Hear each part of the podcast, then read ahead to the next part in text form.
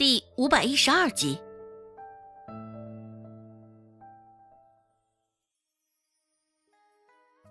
周芷这般特意放大的声音，自然也是让人轻易听了去。一瞬间，原本还是吵吵闹闹的药铺，现在突然变得鸦雀无声。大家你看看我，我看看你，都在揣度周芷说的话真实性有多少。而这番安静也不过保持了一刻，很快药铺内变得更为热闹了。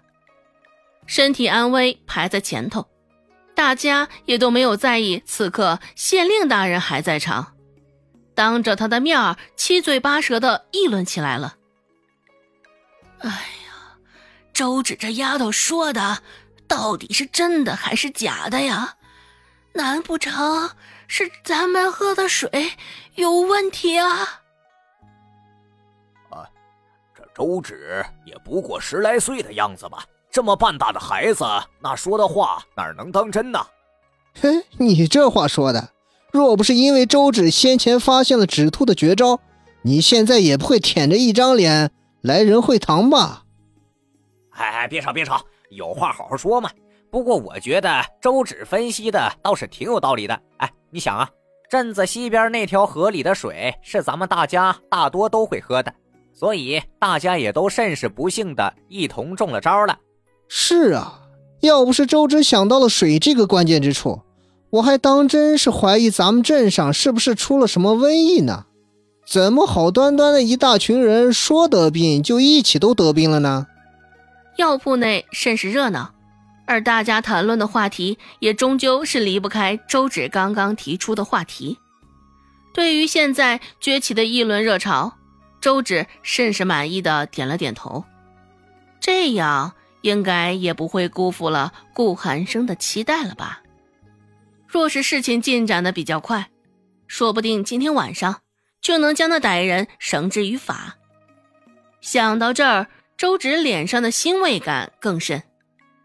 县令没有在药铺内待太久的时间，很快就带着管事离开了。只是出了仁惠堂的门，县令就对着管事吩咐道：“赶紧回去。”差几个人将家里的水全给倒了，另外再差几个人去东边的河里挑水。县令这么说，俨然就是将周芷的话也听了进去，并且甚是相信周芷那套说辞。也是，周芷说的那般有道理，而县令现在也很显然是没有别的法子，与其像个无头苍蝇一般，倒不如就相信周芷一回。而县令隐隐之中也觉得周芷说的应该是没错，跑不了了。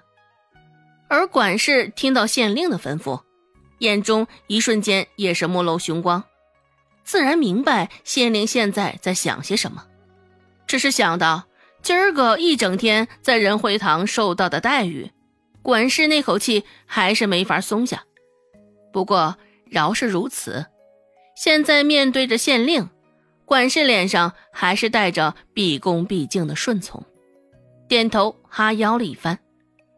待县令真正离开了仁惠堂，阿发这才抬手拍了拍周芷的肩膀，面上无不担忧之色的问道：“周芷啊，你刚刚说的镇子西边河里的水有问题，此话当真呐？莫不是因为县令在此，你只是想将他暂时打发走吧？”此刻仁惠堂内还是有不少的患者，阿发也不敢光明正大的说，缩着脑袋，极力的将他的声音压低了。只是这样子，他的声音免不了会有些破音，时而沙哑，又时而尖锐。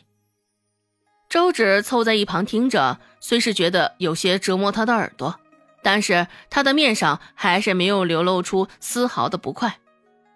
至少，他从阿发的言语之中、神情之间的观察到，都是阿发对他的关心。这样，他又如何能心生不快呢？周芷可是个讲道理的人呢。虽说与阿发相处的时间并不长，但是与他之间的关系倒还算不赖。此刻看着阿发眼中明显的担心与怀疑，周芷甚是轻松的咧嘴一笑，也示意他放心。周芷说道：“放心吧，我是真的发现问题关键所在了。以后只要我们避免饮用有问题的水质，身体就能重新慢慢好起来。”见周芷这般郑重其事，脸上的表情也是一脸坦然的认真，阿发也终是松开了那口气。而听到周芷话的患者，原本还是持半信半疑的态度，现在却是相信更多了。原本排在队伍中的人，见前面还有不少人，眼下一时半会儿还轮不上自己，索性也不顾三七二十一，直接掉头。离开了队伍，离开了仁惠堂。哎，阿三，好好的排着队，你这是要去哪儿啊？啊，不说了，我得赶紧去东边的河里边挑几缸水来。这个天儿黑得快啊，你们也要抓紧啊，可别叫这河里的水给挑光了。离开的人也都是跟阿三一样的想法，走出去才晓得这消息，他们是刚晓得的，其他人还是一脸茫然。也不着急告诉他们，装作什么都没有发生的样子，拿着扁担和水桶就往西边走。这般守口如瓶，也是生怕有人将水抢了去。而现在致远酒楼上，顾寒生还在悠闲地品着茶，这茶水自然是已经用东边的河水替换上了。见顾寒生喝了第二杯，也没有出什么岔子。温志安这才跟着轻轻抿了一口，果真是水上出现的问题。小嫂子真是睿智啊！温志安品茶的时候，心里头还忍不住感慨了一声。也不知道是哪个混账东西，竟然想出这么阴狠的法子，竟然连我都算计进去了。让我抓到他，我一定打得他满地找牙。想到腹泻不止时的痛苦。温志安也是将拳头攥得咯咯直作响。